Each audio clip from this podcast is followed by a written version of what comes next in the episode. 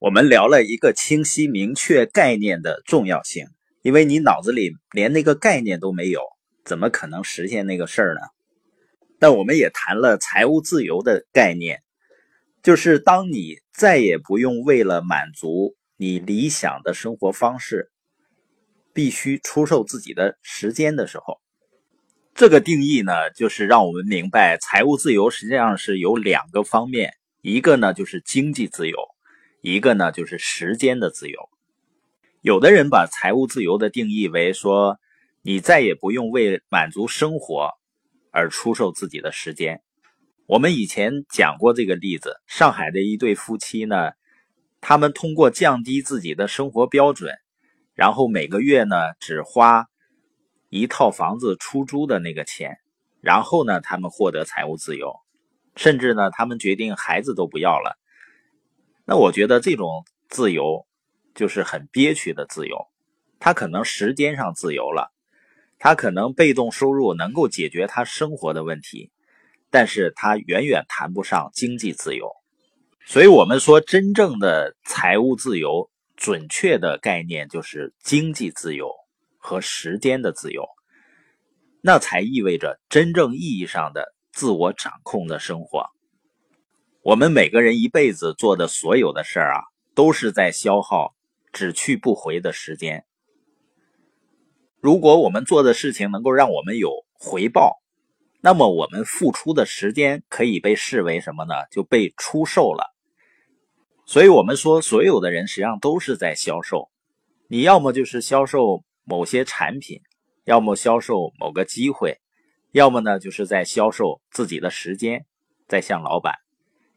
我们每个人所做奋斗的本质是什么呢？都是在让自己出售的时间单价更高。那多数人呢，就想的是我怎么来提高自己的薪水，我们称的叫工资思维。罗伯特清崎呢，就是《穷爸爸富爸爸》的作者。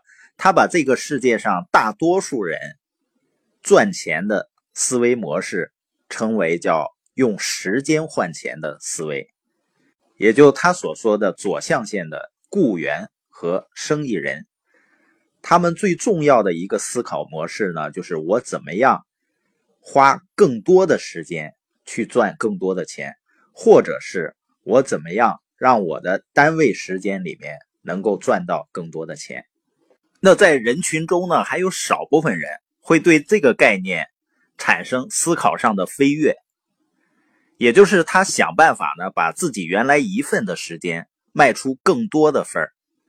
什么意思呢？就像那些畅销书作家，你会发现他写这本书呢，花的时间是固定的，但是这个书呢，如果一直持续的在卖，那他就会一直有持续的版权收入。也就是说，他一次性付出的时间能够带来持续性的、不断的回报。还有的人呢，他是做一个平台，创建一个系统，然后让别人在这上面去交易自己的时间。到最后呢，他们甚至不需要出售自己的时间了，只需要在自己搭建起来的平台上看着别人卖时间，然后他抽水就可以了。而且更牛的是呢，就算他们死了，离开这个世界了，他们时间创造的成果也仍然可以继续贩卖。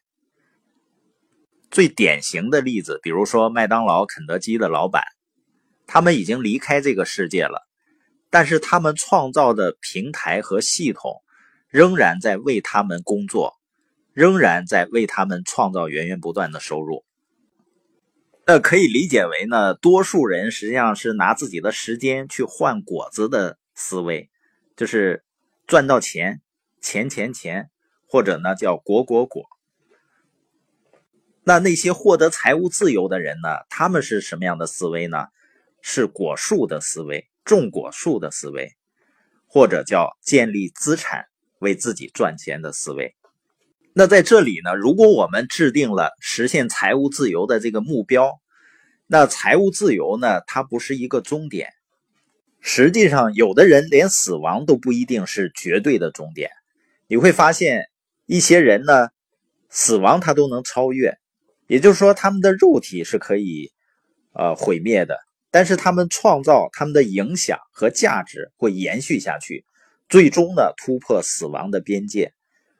而大多数普通人呢，是靠传宗接代，也能获得一点虚幻的延续的错觉。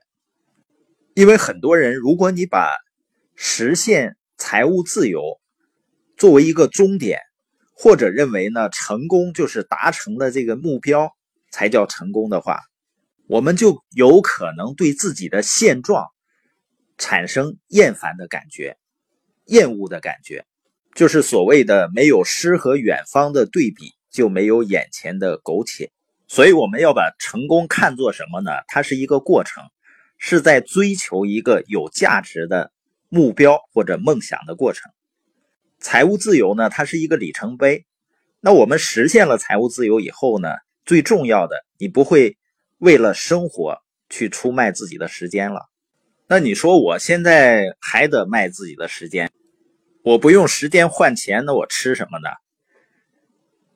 那在你不得不用自己的时间去为生活的必需品。